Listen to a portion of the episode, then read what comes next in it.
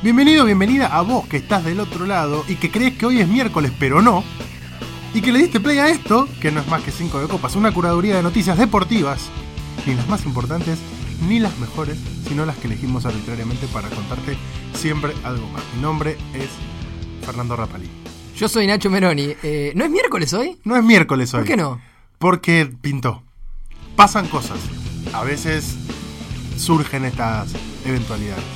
Bueno, qué sé yo. En realidad, si le estás dando play el miércoles, es miércoles. Es miércoles. Sí, Claro. sí, sí. Para nosotros no es miércoles. No, si le estás dando play el jueves, no es miércoles. Si Claro. le estás dando play hoy martes, Sí, ya estoy como el sticker de Macri, ¿viste? Cuando. ¿Viste que Macri se, que- se quedó fuera del Mundial de Bridge? Primera noticia deportiva de esta jornada. Es así como al pasar. Sí, Porque eh, estuve leyendo y. mm, los sí, gustos en vida. Claro, Macri representaba a la Argentina en el Mundial de Bridge. Vamos a abrir la noticia para Sí. leerlo. No es novedad que Macri No, represente a la Argentina no, en el no, Mundial para de Bridge. nada.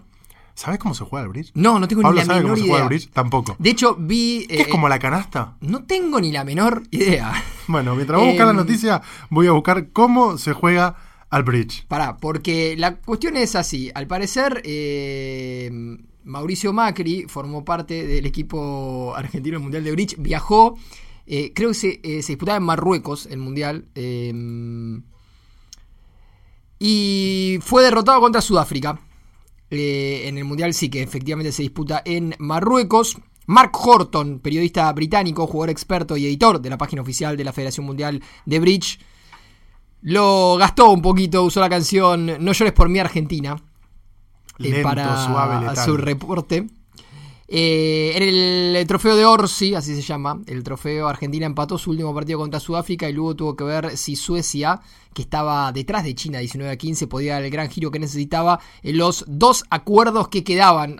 Hay- términos que evidentemente deben ser del bridge y Sí, nosotros no son, tenemos la menor eh, idea. tenés que acordar subastas entre los jugadores. Es lo que estoy leyendo acá, eh, no es que No- sepa. No, no tengo, tengo ni idea. te- ¿Sabes lo que, me, lo que me genera dudas? Si de repente es un juego atractivo para ver en una transmisión de televisión, por ejemplo. Porque viste que es muy común, también por, por la cuestión de que te- se timbea, Sí, ver las partidas de póker. me gusta mucho ver póker. ¿Por qué? Porque es divertido. No le ves la cara a los No, no, y de hecho sí podés ver algunos gestos, muy pocos, porque los verdaderos cracks del póker no hacen ningún tipo de gesto. De ahí viene el dicho cara de póker. Cara de póker, exactamente. Eh, no sé cómo será este. La verdad que nunca vi ni una transmisión de bridge, ni un partido en vivo. No sé jugar al bridge. De hecho, estoy leyendo eh, la crónica de lo que es la eliminación de Argentina. En realidad, de lo que fue eh, la otra partida, si se quiere, que determinaba la eliminación de Argentina. Y hay cuatro líneas de las cuales no entiendo nada. En la sala abierta, Suecia se robó el bote 2 Piché que falló por dos basas. La subasta podría haber sido 1 NT guion. Abro paréntesis, 2 cuadri. Dos quarry, dos piché, all pass, dos cuadrispadas prometedoras y otro palo. No ¿Qué entiende- significa no- todo eso? No se entiende un carajo. ¿Qué significa todo eso? ¿Sabes por qué pensaba esto de, de si será divertido o no de verlo por televisión? Pensaba que, por caso, el truco sí es entretenido de ver. ¿Te acordás eh, cómo se llamaba este delantero que jugó en River Plate y que después fue dirigido por Diego Maradona en Dorados? Eh, que jugó en River Plate en la temporada en la que River desciende. Me gusta que eres River Plate. Sí. Eh, ya me voy a acordar, pero que en un momento estuvo jugando al truco con Diego Maradona. Sí. Y que Diego le cantó eh, eh, falta envido y quiero retruco y quiero vale 4 con 2-4. Y claro. perdió. Sí. Pero era muy divertido verlo porque vos lo veías a Diego todo tipo triste porque había perdido. en el truco hay, hay chamulla, hay mucha zaraza. Bueno, Eh, acá, no tiene. sé. Bueno, sí, eso sí. Em, la noticia igual indica que en realidad de su entorno hicieron saber a la prensa que Mauricio Macri se había retirado de la competencia por una conjuntivitis. O sea, no es que perdió, se retiró de la competencia. Vale. Fue reemplazado por Carlos Lucena y Walter Fornazari. Fabián Bordagaray era Fabián Bordagaray. jugando en Dorados de Sinaloa. Ex En- Defensa y Justicia En esa también. época en la que, así como hoy con el Inter Miami, todos Sí. estamos pendientes de lo que sucede en la Major League Soccer, en ese momento estábamos todos pendientes de lo que pasaba en el ascenso mexicano, porque estaba Diego en Dorados. Y se había inventado la de Diego Cam. ¿Te acordás? Sí. Vos veías el partido, pero veías una camarita abajo, un cuadradito, con las reacciones de Diego. Que después se importó al fútbol argentino en el último paso de Diego Sí. Maradona como técnico de gimnasia y también era muy divertido de verlo, obvio. porque primero era mucho más divertido que ver a gimnasia. No, ni Saludo a toda la gente de La Plata, ¿no? Pero no era que jugaba El una sábado, maravilla. ¿no? Sí, Eh, Menos el sábado. Claro. Pero después era muy divertido verlo, digo, porque aparte se daba algo muy particular que era que interactuaba mucho con los plateístas que siempre tenía atrás, que o le gritaban algo, o, le- o trataban de decirle algo que le sacara una sonrisa, a veces a él o a algún jugador. Eh, Y, y de repente se generaba una interacción muy divertida, porque. Diego se iba dos segundos del partido prestando atención a lo que le gritaban. Mucho meme, mucho sticker. Bueno, en definitiva, el campeonato número 46 de Bridge se está celebrando en Marruecos, como decíamos, del 20 de agosto al 2 de septiembre de este año, obviamente. Una prestigiosa competición que reúne a 1.200 participantes de los cinco continentes, así como mientras 46 naciones calificaban. Más de 100 millones de jugadores de Bridge en todo el mundo y 135 miembros de la WBF. 100 millones de jugadores en todo el mundo todo el y mundo. nuestro representante es Mauricio Macri. Clasificados a cuartos de final, evidentemente hay cuatro, cuatro caminos, la Bermuda Bowl, la Venice Cup, la Dorsey Trophy y el Guham Cup. Bueno, hay varios equipos. A chequearlo, ¿no? está Argentina. Bueno, Macri afuera. esa es una mala noticia Sí. deportiva. Yo te voy a contar una buena noticia deportiva en este ¿Sabes que caso. laburar, Macri? Bueno, que es que, viste que la semana pasada hablamos de que las murciélagas habían salido campeonas del mundo. Sí. Bueno, ahora salieron campeones del mundo los murciélagos pero también. dale, qué bien. Bien, ahí está. Bravo. O sea, somos potencia absoluta en esa disciplina. En el fútbol para no videntes y en el fútbol para la gente que ve también. Sí, pero bueno, acá podés decir que a las eh, jugadoras femeninas en el Mundial no le fue tan bien como obviamente al equipo masculino que fue campeón. Acá ganamos los dos. Sí. bien, Corta. Vamos para maestro. adelante. Sí. ¿Quién es el número uno? Papá. Sí. Y El seleccionado argentino de fútbol para ciegos venció a China en la final del torneo disputado en Birmingham. 2 a 1 en los penales. Mismo lugar que jugaron Sí, las el murciélagas. penal definitorio es tremendo porque la clava al ángulo. Es Excelente. pero un bombazo arriba. Es muy eh, llamativo ver cómo se terminan dando esas situaciones cuando ves realmente el, el fútbol para ciegos. Digo, para aquellas personas que no están tan acostumbrados a ver un partido. Eh, los arqueros ven que esto es algo que de Sí. repente a un montón de personas todavía les parece sorprendente. Me llama la atención. Sí. También ven los eh, asistentes del entrenador y del equipo, que son parte del equipo, que están detrás de los arcos, que son las personas que les están haciendo sonidos o gritándoles literalmente arco para que eh, el jugador tenga una referencia espacial hacia dónde va, sepa a dónde tiene que patear. Exactamente. Y en el momento previo a los penales es muy interesante lo que hacen, porque eh, no, sé, no sé con qué será el elemento, pero golpean los palos y el travesaño como para generar una espacialidad también de, bueno, tenés que patear acá. Sí, sí. En, en el, en el medio de los tres sonidos. Sí, ¿Cómo en, sería? en ese, con esa referencia la clavó en el ángulo. Excelente. Fue un golazo con el penal de Nahuel Heredia, justamente, con el que Argentina terminó eh, ganando su tercer campeonato mundial de la disciplina. Fantástico. La tercera estrella, como Lionel Messi hace muy poquito. Ahora los murciélagos también acaban de ganar el tercer mundial para la Argentina. Ya habían sido campeones en Río de Janeiro en 2002 y en Buenos Aires en 2006. Excelente. Felicitaciones para ellos. ¿Ustedes juegan al fútbol donde se entrenan los murciélagos? Sí, en Apanovi jugamos con Pablo. Con Pablo. Sí, acá. la Asociación para No Videntes. Queda en el barrio de Boedo, Avenida Boedo, justo abajo de la autopista. Bueno, háganle un homenaje a los murciélagos cuando vuelvan. Si es que están ahí, si los cruzan algún no, día. no sería el caso eh, que le hagamos el homenaje cuando entramos a jugar. no, no, no. Porque no, no. a veces da No pena. estarían homenajeando a nadie. No, Más para nada. parecido a lo que se vio, bueno, Sí, ayer. eh, no recomiendo, o sí, dependiendo cuánto te quieras reír o no, eh, Apanovi no lo tiene, por ejemplo, eh, jugar en canchas con cámara. No. No, no, no. Porque por ahí vos volviste a tu casa convencido que metiste, no sabes el golazo que metí. Si tenés cámara y lo ves, no, es una cagada. Una ¿no? vez eh, en el torneo de medios, donde, eh, para el que no sabe, juegan varios equipos que representan a diferentes medios, tuve un, un sprint de 10 partidos donde fui yo. Ah, Estabas en tu mejor temporada. Encendidísimo, encendidísimo. Como Messi ahora en la Leo Major League 2012, sí, encendidísimo. Un día vino a jugar eh, Marcelo Espina. Sí, Eh, Marcelo Espina es la persona que heredó la 10 de Argentina después de Maradona. Fue Sí, sí. el primero en usar la 10 ma- de, ex jugador profesional. Exacto. Hoy devenido en periodista. Bueno, eh, un- metió un centro, la pelota como más o menos derivó, pegó en el travesaño, salió, quedó bollando. Un amigo mío, Lucas Pérez Miro, eh, cabecea para el área y yo tiro una chilena que en el momento me pareció Radamel Falcao García, man. ¡Pum! La clave del ángulo. Golazo total. Como la deslatan a Inglaterra. Me levanté agarrándome la cabeza diciendo, no puede ser lo que acabo de hacer, gol. El gol creo que se lo hicimos a Ferro. Mirá, porque Ferro también presentaba equipo. Ganamos el partido, muy bien eh, y demás. No va que sale el video. Se publica el video porque eh, la organización grababa algunos partidos y el gol, como estaba jugando Marcelo, sí. no por mí, por Marcelo, obviamente, y la jugada la había iniciado él y la cámara lo venía siguiendo a él, estaba grabado. Cuando lo vi, es la chilena menos estética del mundo. Es una especie de tijera mal hecha, hecha por una persona que no tiene mucha plasticidad como yo, que milagrosamente entró. Claro. Pero para mí había sido, ¿entendés? Robin Van Persie, maestro. bueno, no pasó. Bueno, esas son las cosas que pasan. Sí. No jueguen a la pelota con cámara. No, por favor. Bueno, si no, no lo publiquen. Sí. Eh, ¿Con qué otra noticia? Eh, los que no van a jugar, eh, obviamente son los jugadores argentinos en el Mundial de básquet. ¿Nos importa? ¿No nos importa?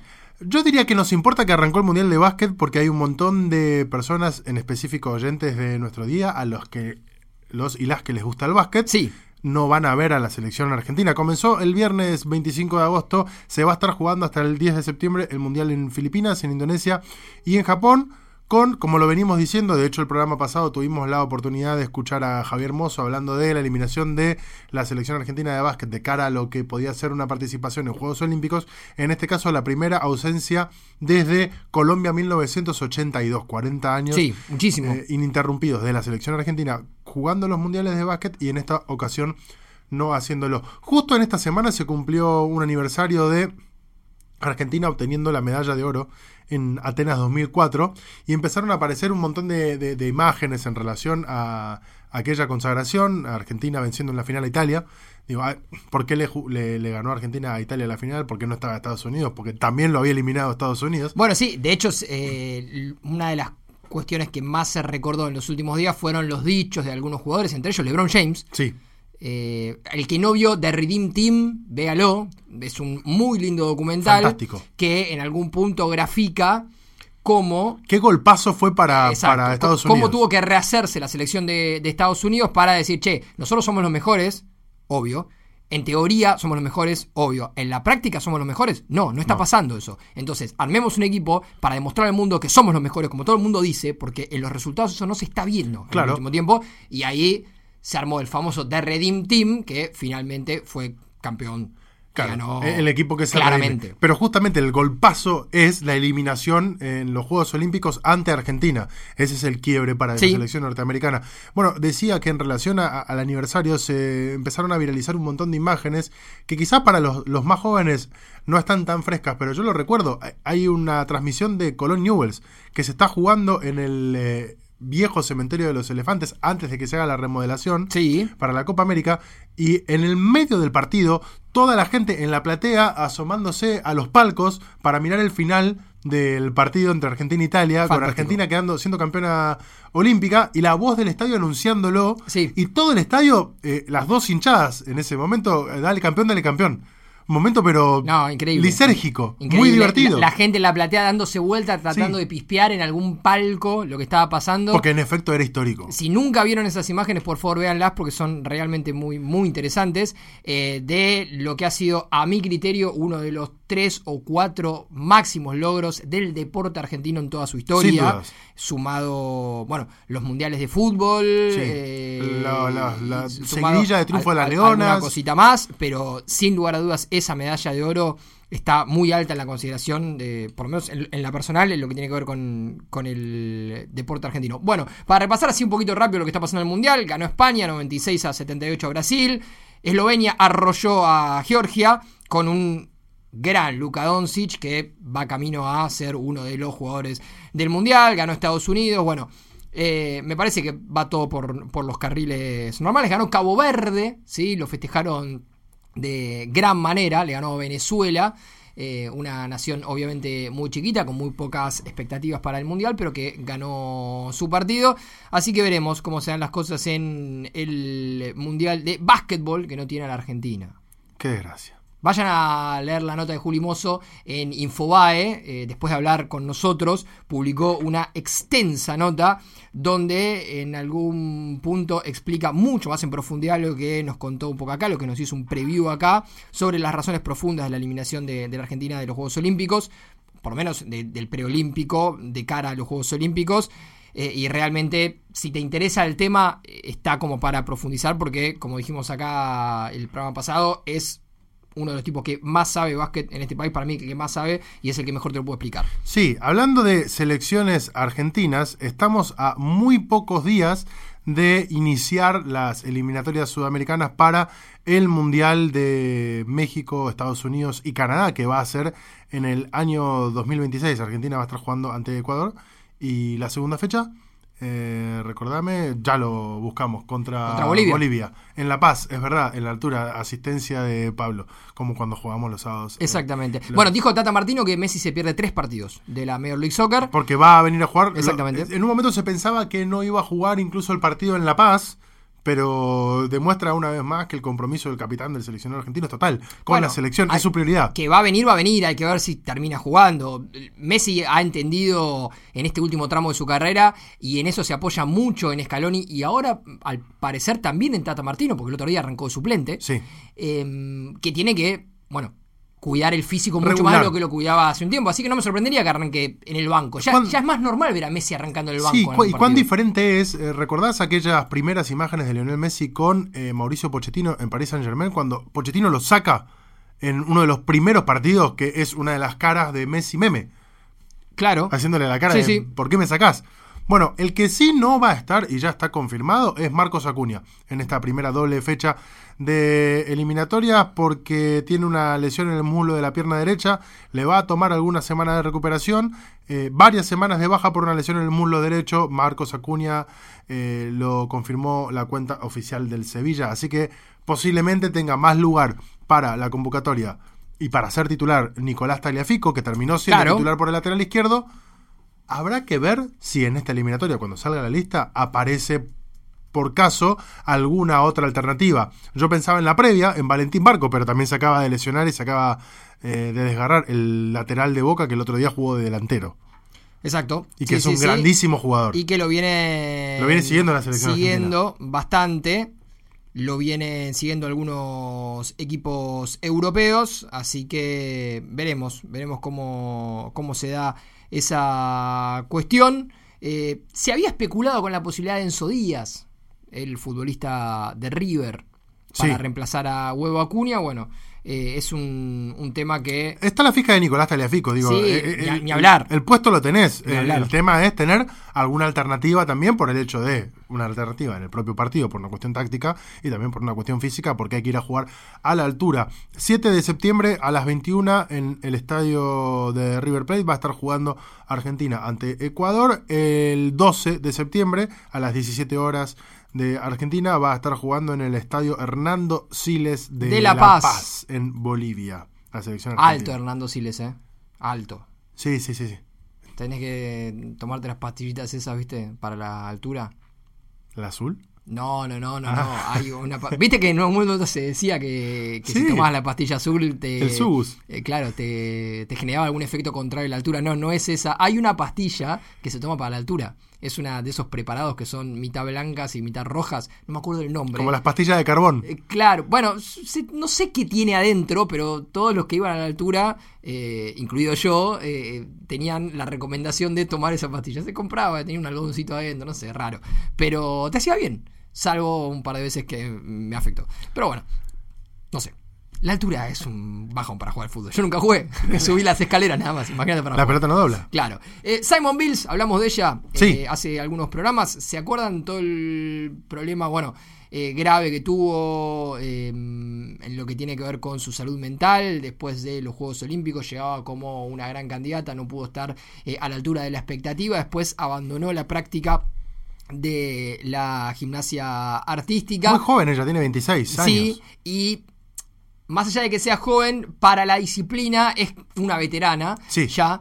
Eh, Martina Navrati- eh, no, Navratilova no. ¿Cómo se llamaba la eh, Nadia Comaneci? Nadia Comaneci. Eh, siendo eh, campeona olímpica muy chiquita. Exactamente. General, Bueno, la gimnasia artística. la noticia. no sé por qué eh, Martina Navratilova. Tipo, Bueno, porque viste que hay algunas personas que en, en tu cabeza son la misma persona. Por ahí Comaneci y Navratilova para vos sean la misma persona. como Mark Wahlberg y Ben Affleck. Como Mark Wahlberg y Ben Affleck, como Diego Coca y Lavallén. Pero ahí sí, literalmente ahí son, son la medio la misma persona. Sí, tal cual. Ayer en el partido Independiente Vélez estaba Jiménez y del otro lado en Vélez había un Jiménez, ¿no?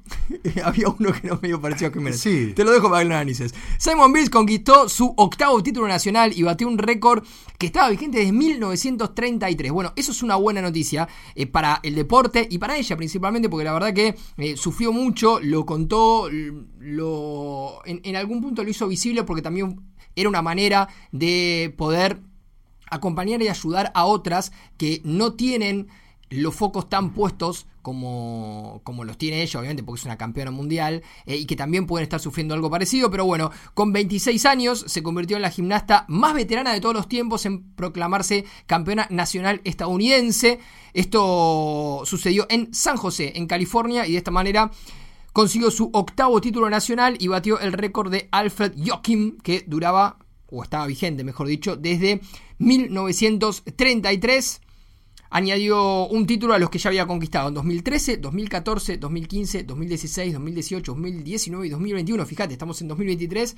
2013 había sido el primer título de, de este estilo que había ganado Simon Bills. Con 16 años. Claro, muy, muy, muy joven. Eh, realmente el sábado había brillado en, en, lo que había sido la prueba. El domingo lo terminó confirmando. Eh, y después, bueno, dijo que tiene que solamente empezar a creer un poquito más en sí misma. Eh, obviamente que todos le preguntan por lo que es el gran objetivo de todos los deportistas eh, por estos tiempos, que son los Juegos Olímpicos de París. No quiso dar muchas precisiones, sí dijo que por, por, el momento le está funcionando la manera en la que está trabajando, pero lo concreto es que su participación en los Juegos Olímpicos todavía está en el aire. No deja de ser una buena noticia que pueda volver a competir, que pueda hacerlo sana, que pueda hacerlo de, buena manera y que haya ganado también seguramente para ella es un, voto de confianza interno que le permite seguir trabajando como lo está haciendo.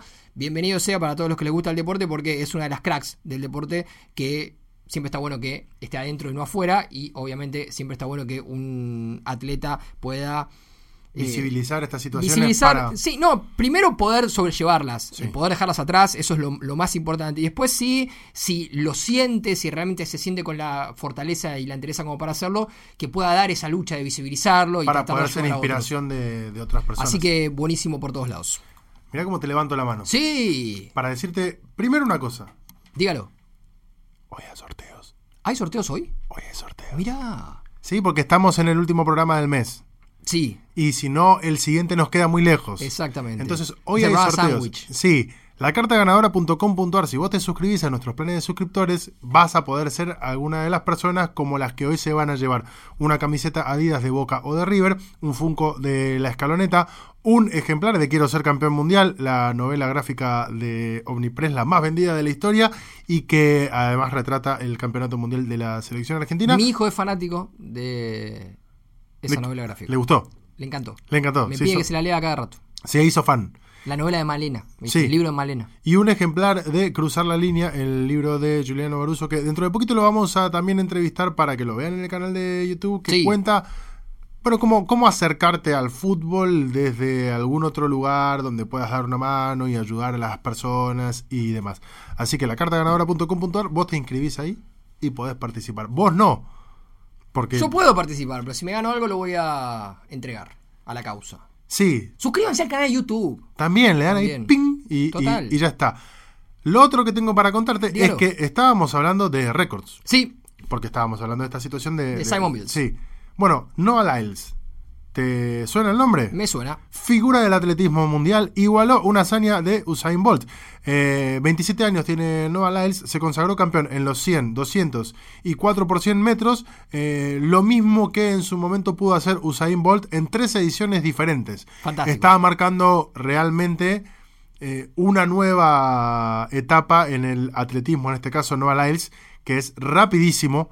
Lo, no, no, solo rápido, a mí me pasaba algo con, con Bolt, que no es solamente la velocidad, lo mismo que con Phelps, es lo rápido que sos en relación al resto que son todos una bala. Sí, sí, sí. Que son todos rapidísimos, pero vos vas como que. Viste que Bolt eh, en los últimos metros ya medio que regulaba un poco sí, y sí, miraba, miraba para, para, atrás. Y Bolt tenía algo. Me enloquecía que, que, haga eso. Que en algunas carreras era muy evidente que es que arrancaba más o menos al ritmo de los demás, pero de la mitad de la carrera para adelante, que son segundos, El sprint. se, se encendía y le sacaba, una le sacaba una distancia en velocidad al resto que llamaba la atención, porque estamos hablando de top de lo top, o sea, los, los más rápidos del mundo, y uno tiende a pensar, por lo menos ha sido así durante muchísimos años, que la cosa está medio pareja a esos niveles, y Bolt y Phelps medio que te desafiaban ese pensamiento. Hay un, un episodio de. eh, no sé si la, la viste. Está en Disney Plus un documental que es el.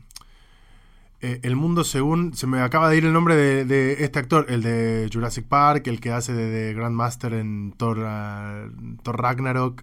Eh, seguí hablando vos y lo voy a Bueno. googlear. Vamos. Que Ahora- habla. Ahora me quedé con Sí, no, no, ya, ya sabés quién es el. el- Anthony el- Hopkins. No, no, nada que ver. Anthony Hopkins está en Jurassic Park. No, no está en No, Jurassic, ¿qué- no está en Jurassic Park. Tenés Eh, razón, no era Anthony Hopkins no. de Jurassic Park. Eh, el- Jeff Goldblum. Goldblum. El mundo según Jeff Goldblum eh, es un documental que está en Disney Plus que cada episodio él explica algo normal. Sí. Pero desde un montón de aspectos. No sé, cómo se hace helados. Cómo se ha- eh, hacen bicicletas. En el episodio en específico que... Es eh, fantástico el, sí. el concepto del... sí, es eh, según Este chabón óptica. te va a explicar cosas de tu vida cotidiana. Claro, en el episodio en el que habla sobre las zapatillas, donde por caso eh, muestra eh, una feria en Estados Unidos donde se pagan hasta 60 mil dólares por un par de zapatillas de colección, Sí. porque son casos eh, como de esas ediciones especiales, o porque las usó alguien, o lo que fuera, se meten muy de lleno en cómo se fabrican, no las eh, zapatillas que a nosotros nos manda la marca Adidas, por ejemplo, sino las que la marca le hace a los atletas. Claro, las Porque especiales. los botines con los que juega Messi no son los que vos te vas a comprar. No. Están hechos a medida para el pie de Messi, para cada uno de los dos pies. Se los manda la marca en específico, es un peso específico también. Bueno, cómo miden la pisada de los atletas para bajarle un milímetro o subirle un milímetro al caucho o a lo que sea que le ponen al material de la pisada para que eso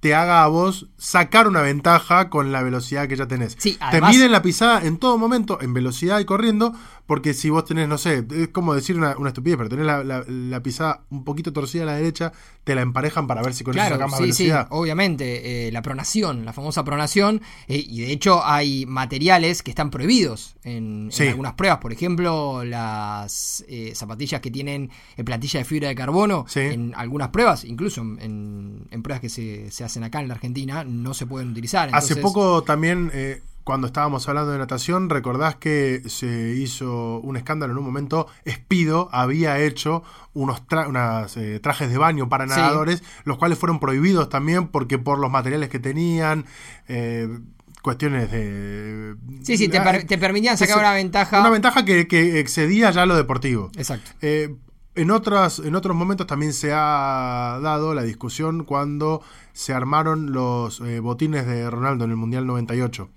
Eh, no- Sí, o cuando se quería bajar eh, las dos horas de la, maratón, de la maratón. sí, con los botines estos que tenía eh, Ronaldo, Ronaldo Luis Nazario, Sí. Ronaldo el, el delantero de Brasil, a partir de ese momento... Ronaldo también empieza a tener un montón de lesiones ligamentarias y se daba la discusión de, está bien, está siendo más veloz con estos botines, pero se está lesionando más. Claro. También, bueno, ¿a, a qué voy con eso? Que, que vayan y que lo vean, porque realmente se especifica en cómo de repente atletas como Noah Lyles también se valen de la tecnología aplicada al deporte para poder sacar una ventaja. Digo, Noah Lyles accede a la misma zapatilla que accede el que va segundo y al que le saca como 5 segundos. Sí, sí.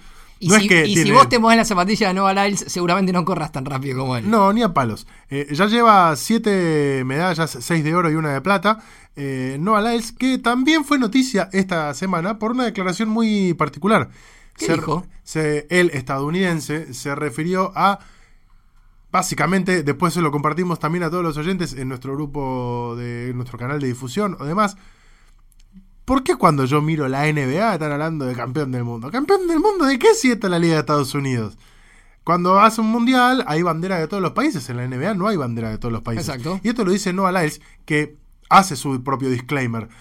Amo a Estados Unidos, soy norteamericano, pero eso no es la Copa del Mundo. Eso es la NBA, que Claro. posiblemente tenga los mejores basquetbolistas del mundo. pero saliste campeón de la Liga Sí, de sí, Estados Unidos. Seguramente eh, ningún equipo por fuera de la NBA le va a ganar al campeón de la NBA. San Lorenzo, Obras o Real Madrid no le van a ganar al campeón de No. la NBA, pero de ahí a decir que vos sos el campeón del mundo, hay un trecho. Sí, sos el campeón norteamericano, en todo caso. Messi sí, ojalá gane la, la Major League Soccer. Ojalá. Major League Soccer. Eh, Lionel Messi ya empezó a eh, hacer la diferencia también en la propia liga. Ahora se reanudó la liga, acaban de ganar. Ojalá metió, la gane Cremachi también. Me Sí. cae bien Cremachi. eh, Taylor.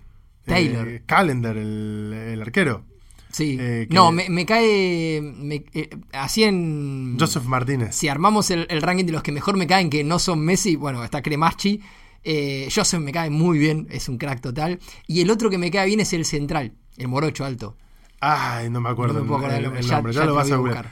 Bueno, Eh, cuestión que si Messi gana la Major League Soccer, ojalá lo gane con el Inter Miami, no va a ser campeón del mundo. Campeón No, del mundo fue favor. en diciembre cuando hizo todos los goles que hizo en aquel mundial, en la final, y le ganó a Francia Que salió por segundo, penales, claro. que salió segundo y le mandamos un gran saludo. Bueno, bien, el, el amigo Noah Lyles. Noah Lyles, eh, que seguramente estará. Corriendo sí, rapidísimo. Sí, corre rápido, pero digo, eh, estará sindicado, palabra que me gusta mucho, a marcar una época, como lo hizo Usain Bolt. Eh, nos corremos un poco del atletismo y nos vamos al fútbol.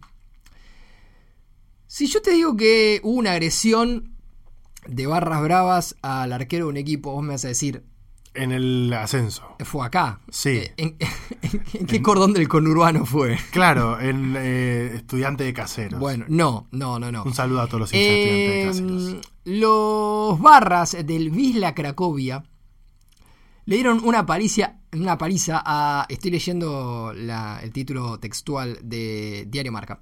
Le dieron una paliza a Kevin Komar por dejarlo sin ascenso. Eh, ¿A su arquero? No, no, no, al arquero del equipo rival. No. Kevin Komar es el arquero del Puska Niepomolimice. Andás a ver cómo se pronuncia, ¿no? Yo lo voy a leer textual. Después, si ustedes saben polaco en sus casas, bueno, qué sé yo, no sé. No sé si es el podcast para escuchar este.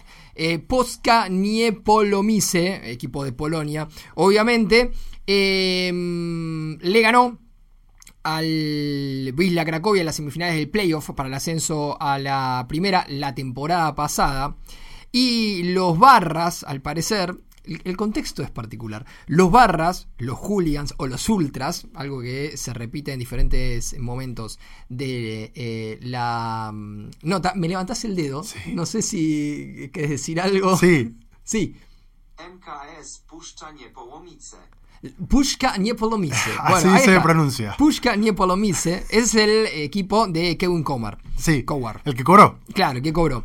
Eh, los barras, los hooligans, lo reconocieron durante un festival de bomberos en Wisnik Mai y lo amenazaron con machetes frente no. a su casa. Pero está todo mal en esa noticia. Sí, sí, sí, sí. Eh, lo habrían reconocido, todo en potencial. Le habrían dado una paliza. Esto lo publicó el Pero- Sport World Facty. Pero si le das una paliza con machete, queda como Anakin. No, no, no. Al parecer le mostraba los machetes y a la hora de, de fajarlos tiraba los machetes y le pegaron a, a puño cerrado, a mano desnuda. Eh, Ojo, porque a veces si mano abierta duele más. Bueno, Como sí. Eh, sí, puede ser. Sí, no sé. Eh, el Wisla Cracovia, que es un histórico club de Polonia, no subió a la Extraslasa después de perder 4-1 en semifinales. eh, con una gran tarea, obviamente, de Coward. El Wisla, como tenía que ser, censuró lo sucedido en un comunicado. Expresamos una firme objeción a cualquier acto de agresión, violencia u odio, así como a cualquier forma de violación de la integridad personal. Se condenan absolutamente las acciones que ponen en riesgo la salud y la vida de las personas. No tienen cabida en la comunidad de nuestro club ni en el fútbol. Sí, El pero club el muchacho ya cobró. va a colaborar con los servicios pertinentes para aclarar el asunto de inmediato.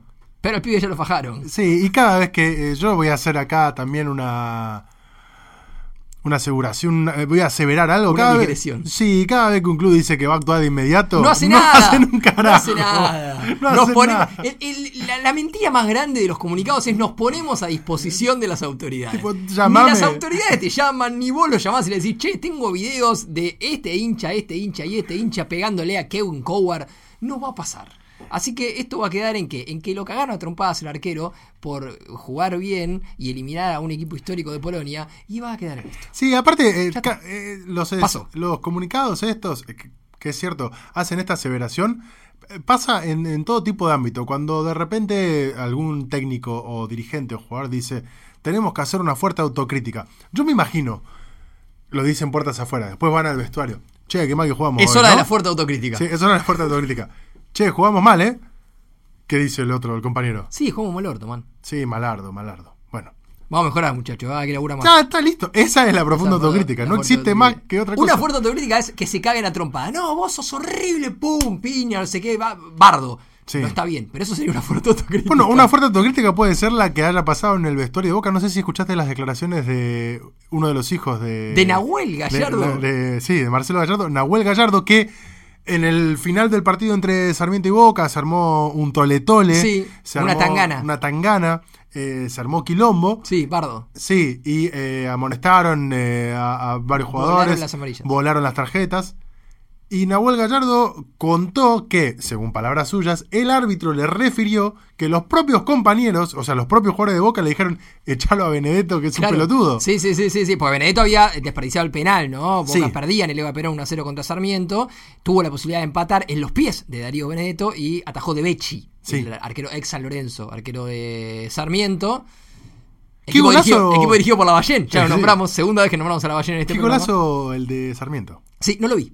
¿No? No lo vi porque volví- volvía de mm, el Parque Sarmiento, de tener un domingo con mi hijo. del Sarmiento. Claro, eh, de cara a tener dos horas de sufrimiento frente a la televisión, eh, que fueron dos horas de sufrimiento. Bueno, nada. Sí, eh, por eso. Bueno, cuestión que declaraciones que ameritarían que los, se trompen. los comunicados como este que publicó el Wisla Cracovia es para que los boludos después en Twitter, abajo del tweet del comunicado, digan: Mi club, aguante el Wisla, esos somos nosotros, siempre el escudo por delante. Esas boludeces que se ponen en Twitter, ese es mi club. Bueno, nada, es para eso, nada más. Sí. después no pasa nada. Bueno, eh, se jugó una nueva fecha de la Premier League. La Sí. Premier League tiene por estas horas al Manchester City como puntero. Sí. ¿sí? Volvimos al triunfo.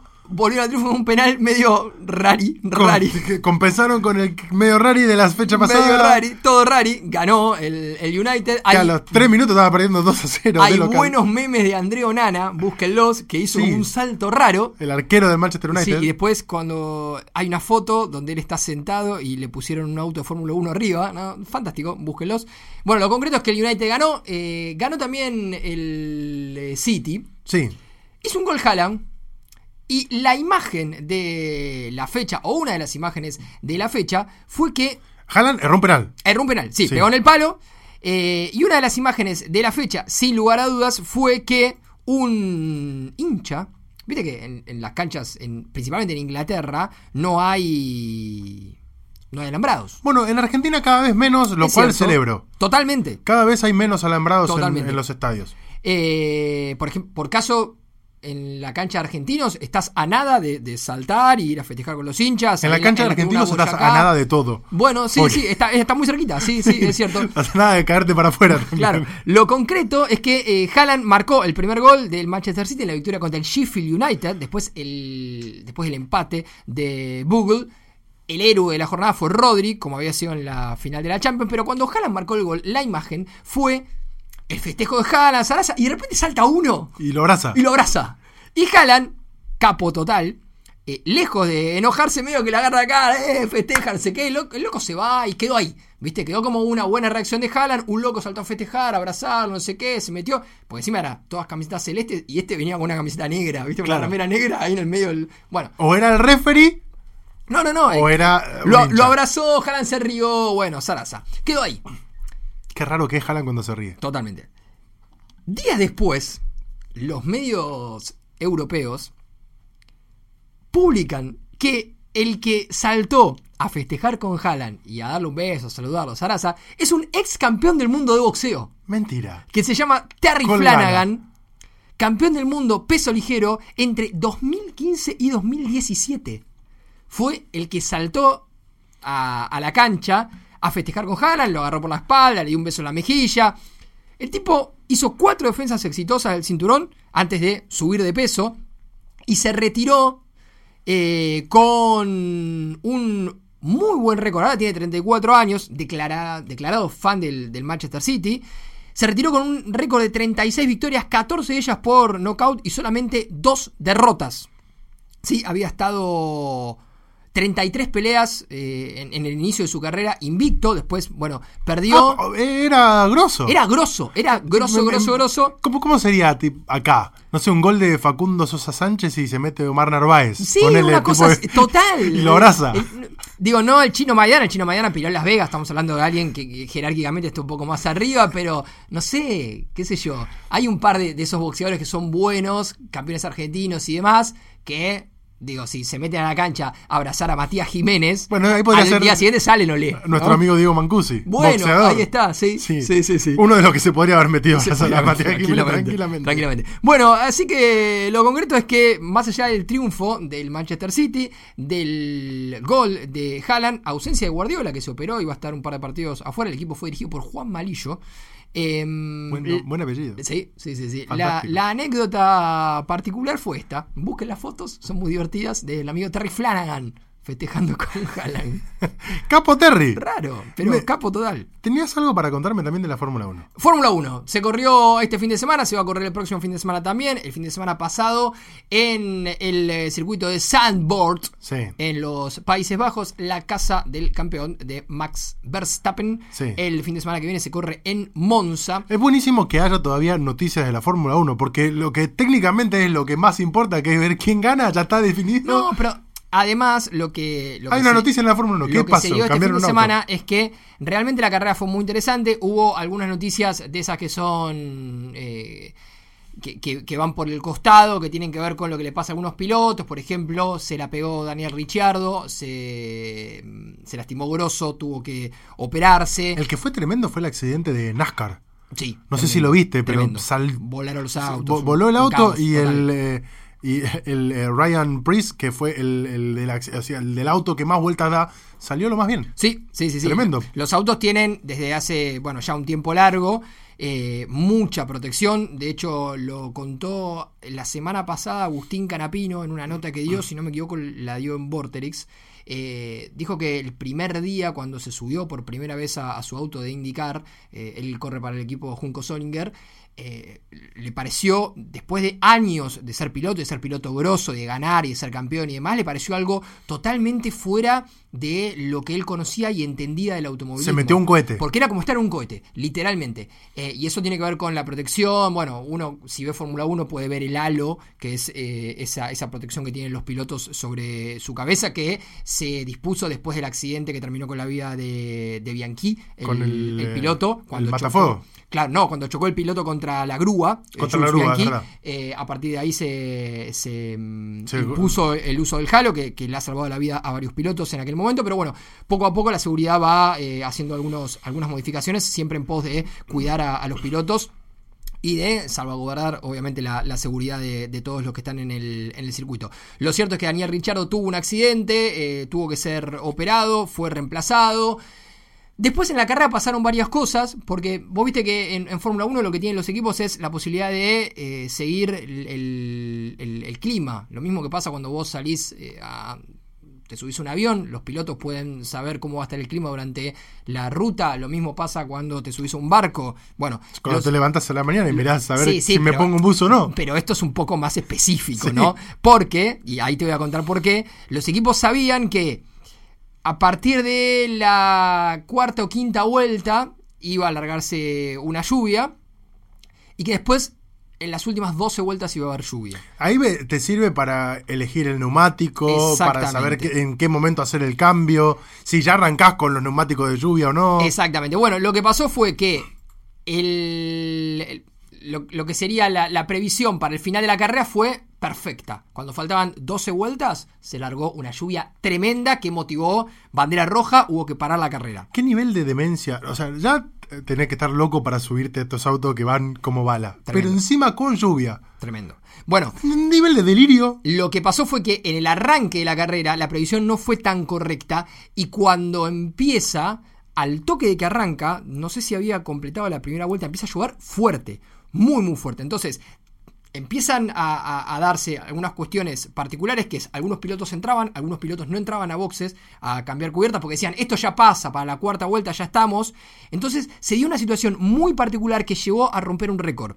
Porque en el Gran Premio de los Países Bajos de este último domingo, eh, asistimos a la carrera con más adelantamientos en la historia de la Fórmula 1. Fueron 186. Esto superó Es un al, delirio. al Gran Premio de China, donde eh, en 2016, donde hubo 170 adelantamientos. Capaz que te estoy matando con la pregunta, pero en el Gran Premio de China también se dio por esta particularidad con algo No relacionado recuerdo. al clima. No recuerdo. Lo podemos buscar No después. re- lo voy a buscar. Pero solamente en la vuelta 1 y te marcaba lo del clima por esta cuestión. Solamente en la vuelta 1 hubo 63 adelantamientos. o sea que en la, la- en la vuelta uno podía estar puntero cualquiera porque se iban rebasando Claro, cada dos segundos. Eso, esto es un nuevo récord eh, por delante de uno que ya estaba vigente, pero desde hacía más tiempo que el Gran Premio de Europa en 2007. Algunos pilotos entraron rápido, como Checo Pérez, a, a cambiar cubiertas. Algunos pilotos como Albon decidieron no cambiarlas y correr eh, la gran mayoría de la carrera, que estaba pautada a 72 vueltas, con las mismas gomas que habían elegido para salir. Se dio una situación muy, muy particular que hizo que la carrera esté buenísima en un principio. Hubo algunos punteros diferentes. Terminó ganando quién? Max Es Verstappen. como aquella vieja declaración de Gary Lineker, el fútbol es un deporte de 11 contra 11 donde siempre gana Alemania. Exactamente. Bueno, Por suerte ya no, ahora Aplica. la Fórmula 1 es una carrera Aplica. donde pasa de todo, pero siempre gana Verstappen. Aplica, totalmente aplica. La, a la Ferrari no le fue bien, pero bueno, terminó, terminó ganando Max, que va a ser campeón eh, en cualquier momento. Cuando le dé numéricamente va a ser campeón. Tiene un auto que corre bien en los circuitos callejeros, que corre bien en los circuitos cerrados como este, los circuitos un poco más viejos, que corre bien en los circuitos más nuevos. que Si se larga tremenda amplios. tormenta, corre bien Corre también. bien. sí, sí, empieza a caer lava volcánica, el auto anda joya. Es como el, Así que, el, eh, el auto de Pierno de Yuna, pero Sí. no usado para hacer maldades. na- nada que ver, claro. No sé si eh, todos veíamos los autos Los locos. autos locos. Sí, ¿Tenías tu, fa- tu favorito? eh, me gustaba el, el de los hermanos Macana. Los hermanos Macana. Sí, pero Tengo la remera. si, si Pierno de Yuna corría y no se paraba a hacer ninguna maldad, ganaba, porque era el mejor auto de todos. Es lo mismo que el Coyote y el Correcaminos. Sí. Mi- ¿Para qué te dedica, ¿Para qué frenás la, la carrera para poner una bomba? Claro. Sigue corriendo. Mejor dibujito de la historia. Sí, es, es muy bueno. Eh, bueno. Había otro que era muy simpático, que no era el coyote, pero era el lobo. Que era el mismo, pero tenía la nariz de otro. Bueno, y se peleaba con un perro. Era, era como Pucci. Que se fue, ¿no? Sí, se fue. Se fue. Sí. Bueno, eh, pasó eso. En la Fórmula 1, eh, carrera de récords, de adelantamientos y demás. El próximo fin de semana tenemos carrera en Monza. Bueno, la veremos. El que, Max, seguro. el que se Obvio. fue, pero no como Pucci, porque no lo necesitaban en ningún planeta. Y esto nos remite al episodio, evento al cual nos referimos siempre A la noticia. todos los fines de semana, o por lo menos la noticia más destacada, es el nefasto a esta altura ya, Luis Rubiales. ¡No voy a dimitir! ¡No voy a dimitir! Bueno, sí. Ya, ya entendimos, Luis. ¡No voy a dimitir! ¡No voy! Bueno, Bueno, tranquilo, sí. Luis. ¡No voy a dimitir! Estaba muy eufórico. Sí. Luis Rubiales, que hagamos un breve repaso de lo que ya hablamos la semana pasada, presidente de la Real Federación Española de Fútbol. Voy a marcar siempre de nuevo que es real, porque to- ¿cómo- Sí. ¿por qué tienen reyes todavía? Ex país. Pero. Bueno, hay varios, ¿no? sí, sí, sí. hay, varios que todavía tienen reyes. Sí, De sí. hecho, hablamos de los Países Bajos. Sí. La reina es argentina. Imagínate todo esto. Qué locura. Eh, qué cara rara que tiene el rey. ¿El de ellos? ¿El, El el de- irlandés? Sí, el marido de Máxima. Cara rara. Como que se, se pasó una zanahoria por Yo la creo cara. que no le importa. Tiene tanta plata que es. Esta, ca- esta carita, ¿sabes cuánto tiene en el home banking? Si yo fuera rey Papi, tampoco me claro. importaría demasiado, ¿no? Ahí va. Cuestión que suspendieron provisionalmente a Luis Rubiales por el beso a Jenny Hermoso. Eh, campeonato del mundo de la selección española femenina de fútbol. Sí. Festejos, premiación. El presidente de la Real Federación Española de Fútbol le come la boca a Jenny Hermoso, una de las eh, jugadoras más destacadas de la selección de España. Sí. Eh, actualmente jugadora del Pachuca de México en la Liga Femenil de México un montón de cuestionamientos, un montón de críticas. eh, los clubes, en su mayoría, directores técnicos, tanto de femenino como del masculino, cuestionando a Luis Rubiales, unas disculpas que se quedaron a medias. eh, a los dos segundos de que lanzó las disculpas que se quedaron a medias, redobló la apuesta, le echó la culpa a Jenny Hermoso, dijo: Yo no voy a renunciar, no voy a dimitir, esto que estabas haciendo vos. Sí, Bueno. mu- muy, enojado con lo que él dice es una cacería. Sí, dice, al fin de cuentas es la mejor gestión de, de todas la mía y me Sí. quieren echar por esta pavada, porque literalmente lo que estaba diciendo era eso, Sí, sí, que total. esto es una pavada. Se metió el presidente del gobierno español, lo contamos la semana pasada. Se metió el presidente del gobierno español, se metieron eh, el Real Madrid haciendo un comunicado, entrenadores como eh, Cholo Simeone. Sí, Xavi Hernández este fin de semana fue muy enfático respecto a bueno a dónde estaba parado él con esta cuestión. Sí, el propio entrenador de la selección española femenina de fútbol también se manifestó en contra, pero después se estaba aplaudiéndolo. Bueno, a, a- a esta hora, a esta hora hay un lío grande con eso porque eh, por eso mismo que vos contás. Es una contradicción tanto. Jorge Vilda como Luis Lafuente, que son el entrenador del equipo femenino y el entrenador del equipo masculino, a esta hora están cuestionados y podrían no seguir en sus cargos por esto eh, que, que- que se dio, que es que por un lado condenaron y por otro lado estaban ahí aplaudiendo. Entonces Sí. es como, ¿cuál es el mensaje que, que se baja desde la selección? ¿Esto está bien o está mal? Sí. Bueno, ¿cuál es la noticia? Al fin de cuentas, que la Comisión Disciplinaria de la FIFA suspendió provisionalmente al presidente eh, Luis Rubiales por el beso no consentido a la futbolista Jenny Hermoso. Esta suspensión, que será efectiva desde el día de hoy, esto fue el fin de semana, el sábado, se extiende por un periodo inicial de 90 días y en tanto cuanto se tramita el procedimiento disciplinario abierto por esta comisión disciplinaria contra el señor Luis Rubiales el pasado jueves 24 de agosto. Eh, todo esto después de que, además de todos esos cuestionamientos, 80 jugadoras renunciaron a la selección de España. Sí, En principio, las jugadoras que habían conseguido el primer mundial de fútbol para España tres días antes renunciaron todas Sí. en apoyo a Jenny Hermoso, a la que lo decimos porque también se generó esa confusión. Le inventaron un comunicado primero Sí. a Jenny Hermoso diciendo que estaba todo bien y que en realidad no. El comunicado que finalmente terminó emitiendo Footprof, el sindicato de jugadoras profesionales a nivel global, eh, que representa justamente a Jenny Hermoso, emitió- sa- sacó su propio comunicado diciendo que, por supuesto, que el beso no era consentido. Que Sí, sí, de hecho, firmado por ella. eh, quiero aclarar que en ningún momento consentí el beso que me propinó y en ningún caso busqué al zar, al presidente. No tolero que se ponga en duda mi palabra y mucho menos que se inventen palabras que no he dicho en Sí. referencia a esto que contás. Ella, como 81 futbolistas más, incluyendo, como decía recién, a todas las campeonas del mundo, abandonaron la selección hasta en tanto se cambie la dirigencia, que al fin de cuentas es hasta en tanto se saca Rubiales de, de la escena, que fue el, el, el que propició que eh, se arme todo este escándalo, cuando de nuevo, como decíamos la semana pasada, tendríamos que estar hablando del buen mundial que hizo la selección de España y del logro histórico a nivel deportivo. Bueno, algunos futbolistas, eh, tanto hombres como mujeres, se manifestaban al respecto, principalmente después de las declaraciones de Rubiales, el famoso no voy a dimitir. Eh, tendríamos que estar cinco días hablando de nuestras chicas, de la alegría que nos dieron a todos, de presumir un título que no teníamos en el fútbol femenino, pero no, estamos hablando de esto, dijo Iker Casillas, lo publicó en, Twitter.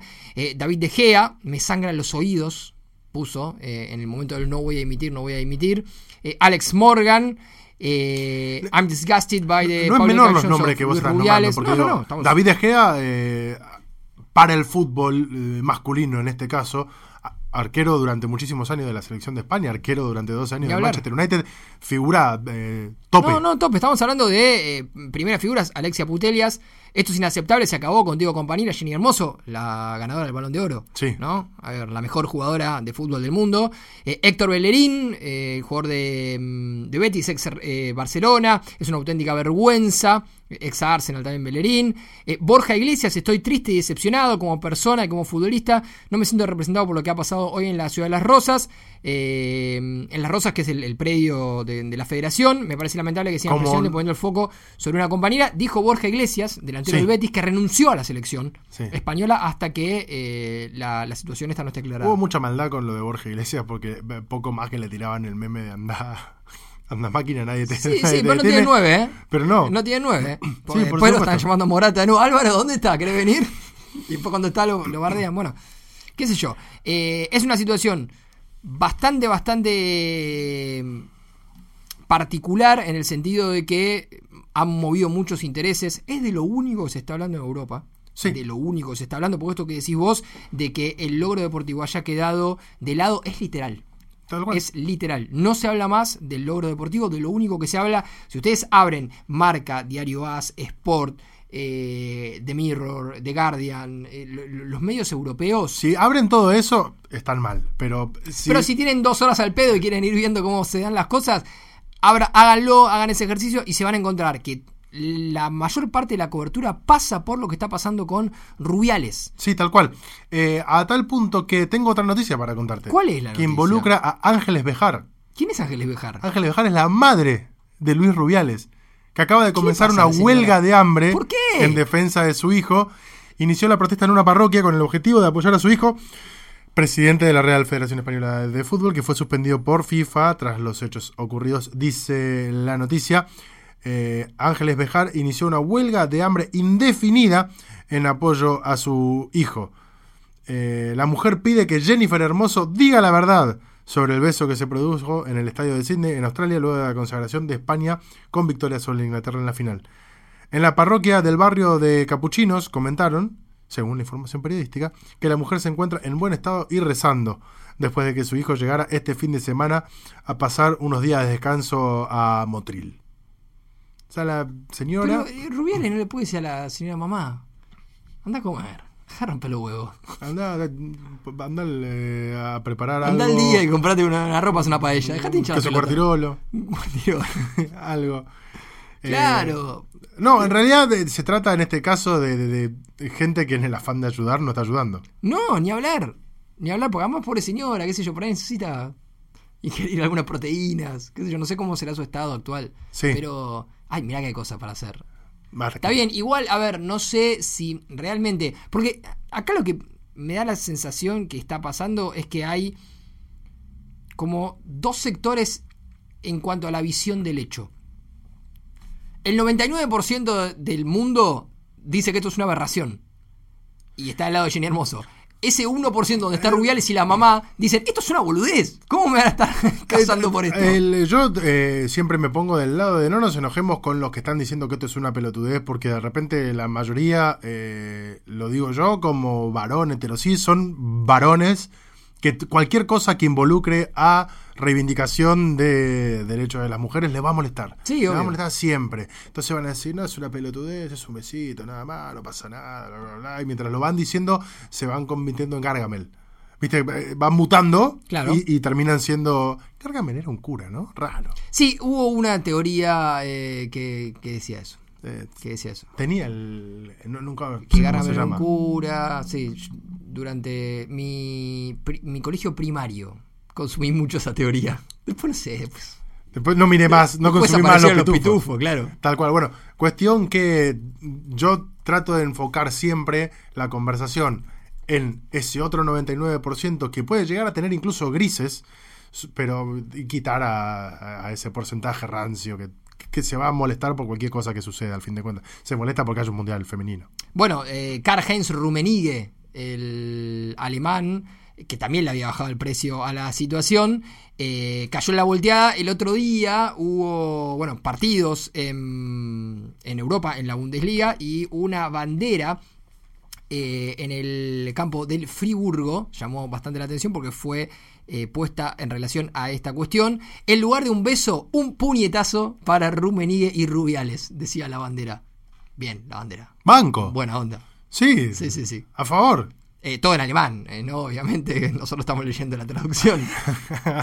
Andá La canción ¿no? decía un buen cáncer en los huevos para los Galtieri y para los Macera. Bueno, esto sería un buen puñetazo para eh, y Rubiales. Sí, los hinchas que se manifiestan. Un día podemos hacer, eh, si querés, un ranking de canciones divertidas, Sí. curiosas, peculiares. Total. Y a mí algo que siempre me gusta, por más que no es que sea muy original y no se haya hecho nunca, eh, buscar la etimología de las canciones, en realidad buscar la canción original. Porque, por ejemplo, una de las canciones más cantadas en el fútbol argentino, la que eh, insulta a- o que por lo menos reconoce a la madre de los jugadores y le dice al equipo que enfrente no hay rival, Claro. eh, es It's a Hard Take. Claro. Que uno diría, ¿cómo a alguien se le ocurrió? Bueno, en, el oche- en los 80 me parece que había mucho más vuelo a la hora de Sí, encontrar sí, sí, inspiración. Ahora es como que, listo, la primera que venga. Una vez eh, me dediqué a buscar el tarana, tara, tara, ta, ta, ta, ta, tara, ta, ta, ta, de Eh, boca y, sí. y caía una. Es, eh, Sí. ay, ¿cómo es que? Una canción cubana. Sí, eh, pero también. no, venezolana, venezolana, perdón, sí. venezolana.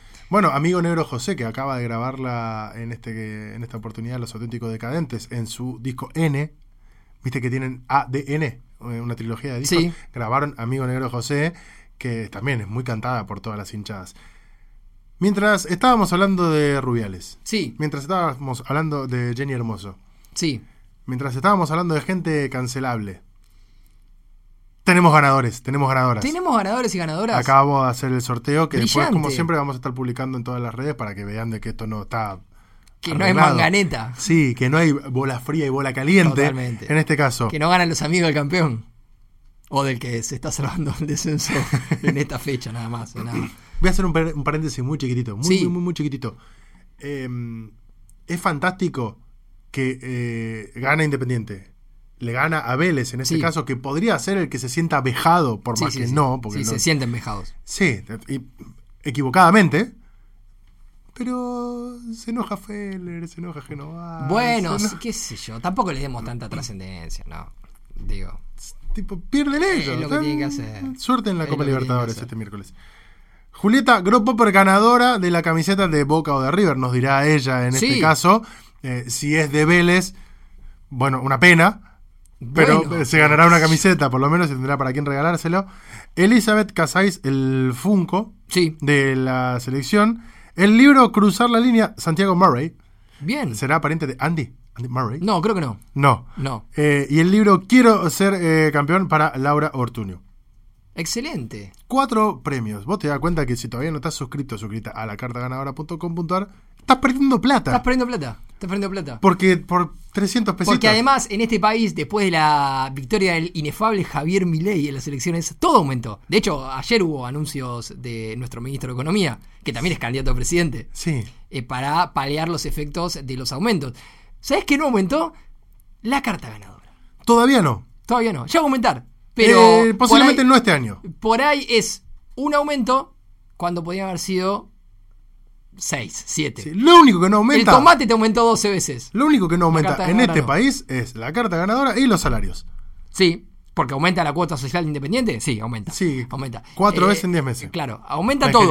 Eh, menos, menos la carta ganadora y los salarios. Así que ya sabes, vos que estás del otro lado, la cartaganadora.com.ar, ahí te suscribís a nuestro club de suscriptores, 300, eh, 600, 1000 o 1500 o 4 euros si estás en el exterior. Claro. Eh, nada. Si querés blanquear guita, También, bienvenido, sí. Ahí está. Eh, podés participar. podés sacar va- uno de los créditos para monotributistas que anunció Sergio Massa y le dedicas una parte de eso a la carta ganadora. Punto. Por supuesto. Así que te esperamos. Si no, dale like al podcast, seguir y todo lo demás. Cinco estrellas, se lo contás a un amigo, che, estos dos boludos hacen las cosas bastante bien, es a nuestro canal de YouTube porque Sí. ponemos videitos, ahí nos pueden ver. Tenemos un canal de difusión en Instagram. Sí, te pueden ver a vos, por ejemplo, hoy con tu nuevo peinado. No con- peinado, hoy me até el pelo, me Sí, molestaba. Yo me, me corté el pelo. Sí, te queda Estoy muy como bien. con el jopito. Me dan Muy los- Paul Fernández el jopo.